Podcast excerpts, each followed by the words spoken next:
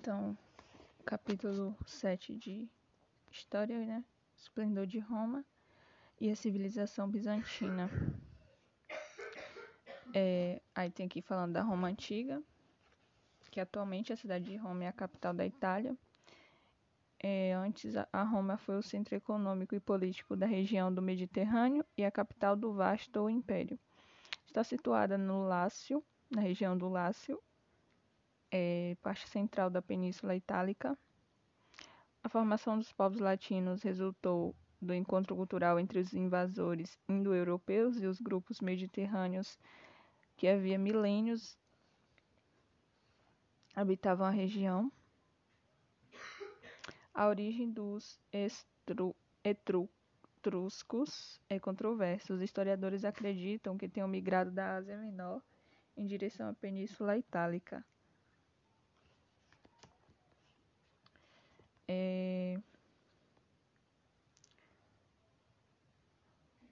Na formação e no desenvolvimento da cidade de Roma, a história costuma ser dividida em três grandes períodos: a monarquia, a república e o império. Aí, primeiro eu vou falar da monarquia, que segundo a tradição mítica, a cidade de Roma foi fundada pelos irmãos gêmeos Rômulo e Remo, e sete monarcas governavam a cidade. Os quatro primeiros eram de origem latina e os três últimos de origem etruscos. Rômulo teria sido o primeiro rei de Roma. É, os etruscos foram responsáveis, em grande medida, pela urbanização da cidade de Roma. No período em que governavam, é, eles foram, construir, foram construídos canais de drenagem para secar os pântanos nas planícies romanas e a cidade do Fórum foi transformada no centro da cidade local. No período monárquico, a cidade romana era constituída basicamente por patrícios e plebeus.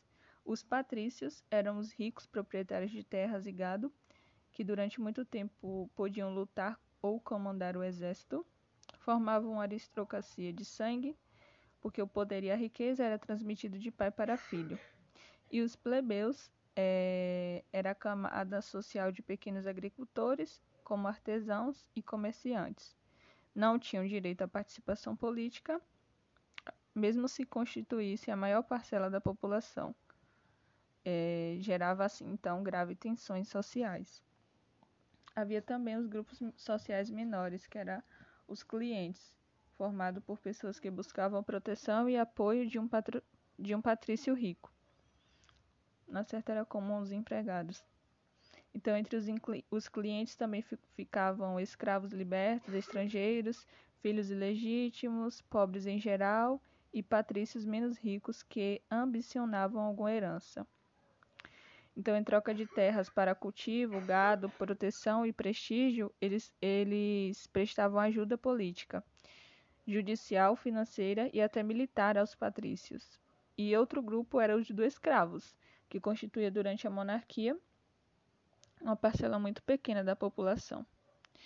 Durante a monarquia também o Senado era o conselho que reunia os chefes das famílias patrícias de Roma, e sua principal tarefa consistia em eleger o rei.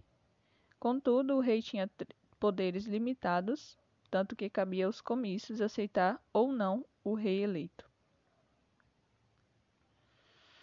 Depois veio a República, que nesse período a estrutura do poder em Roma esteve centralizado é, no Senado, ou seja, nas assembleias e nas magistraturas, instituições que abrangiam um conjunto de cargos do poder executivo. O Senado é, compunha-se de 300 membros vitalícios que eram escolhidos entre os anciãos da aristocracia. A partir desse período, os plebeus enriquecidos conquistaram o direito de compor o Senado, e os senadores eram responsáveis por fiscalizar a ação dos magistrados e ratificar as decisões das assembleias populares.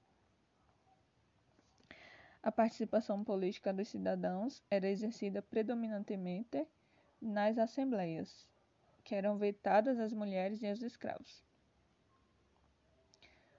É, as magistraturas eram constituídas pelos mais altos funcionários da República, Eleitos pelas assembleias, os magistrados cumpriam mandato temporário como os cônsules, em número de dois, comandavam o exército, dirigiam o Estado e convocavam o Senado.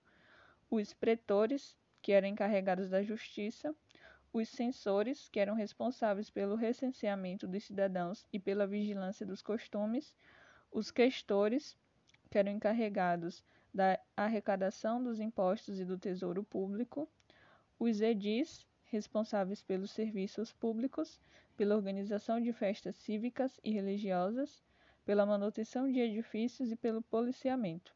E havia também o cargo de ditador, né?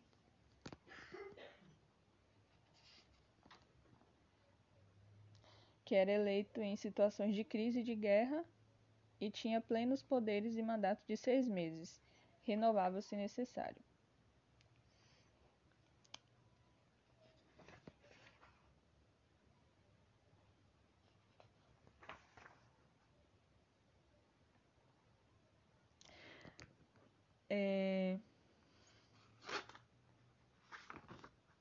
Diante disso, né, teve a ascensão e a queda do Império. Bem, a ascensão. Não, peraí. Teve também a República Imperialista, que foi quando os conflitos internos entre os patrícios e plebeus teve início e aí o processo de expansão territorial romana aconteceu. Então essa política expansionista visava inicialmente proteger o território contra os povos vizinhos, rivais, e obter terras necessárias à agricultura e ao pastoreio. É, as guerras púnicas desenvolveram-se de 264 a, 160, a 146 a.C. e terminaram com a destruição de Cartago. Os sobreviventes derrotados foram vendidos como escravos e o território cartaginês tornou-se província romana.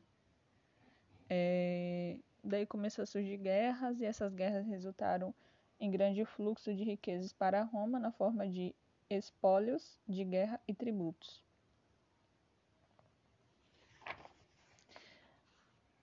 Aí aconteceu também as rebeli rebeliões escravas, depois teve a questão agrária, depois aconteceu a crise e o fim da república.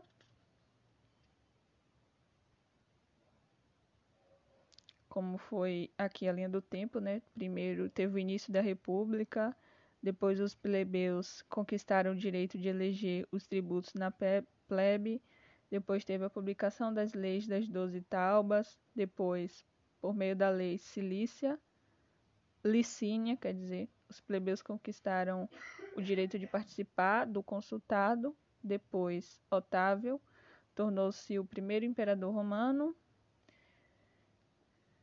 depois, o período da Pax Romana, que foi marcada pela estrega, trégua das conquistas territoriais de Roma.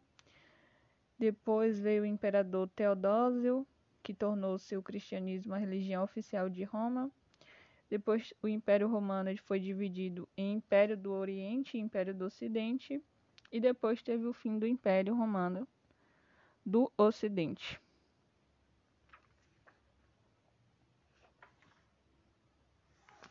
Daí a sessão do Senado em que Oitavo recebeu o título de Augusto, o venerado, entre aspas, marcou o advento do regime imperial em Roma. Então, com esse título, ele passou a ser cultuado como um deus e acumulou o título também de imperador, né? Então, o imperador adquiriu um poder político superior ao do Senado e dos demais magistrados é, as outras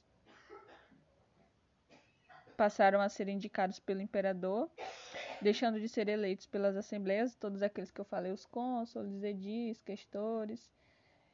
E sob a orientação do imperador, foi abandonada a política agressiva de conquistas e a administração das províncias foi aperfeiçoada, impulsionando o intercâmbio cultural e comercial do império.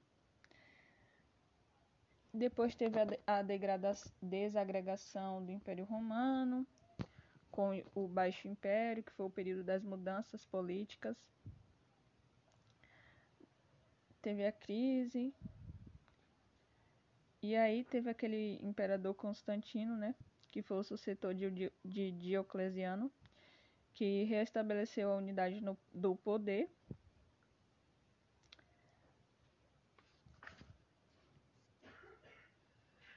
Daí teve o nascimento e a expansão do cristianismo, depois teve a queda de Roma, que foi o império conseguir manter unificado até o ano de 395, quando o imperador Teodósio dividiu o Império Romano do Oriente e depois o Império Romano do Ocidente, como já foi dito, né?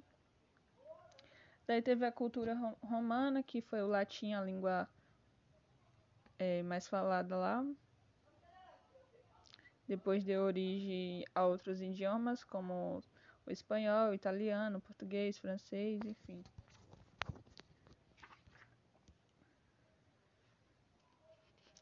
Teve também a civilização bizantina, que foi o Império Bizantino, que está ligado às mudanças ocorridas no centro do poder, que foi administrado do, do Império Romano. É. É isso. As três questões é para você descrever as duas explicações para a origem de Roma, a mitológica e a histórica. Depois, em Roma, durante a República, ocorreu vários conflitos e aí está pedindo para você explicar as razões dos conflitos entre plebeus e patrícios e depois descrever as principais conquistas da Peble plebe, e depois elaborar um texto explicando a estrutura da sociedade romana por volta do século I.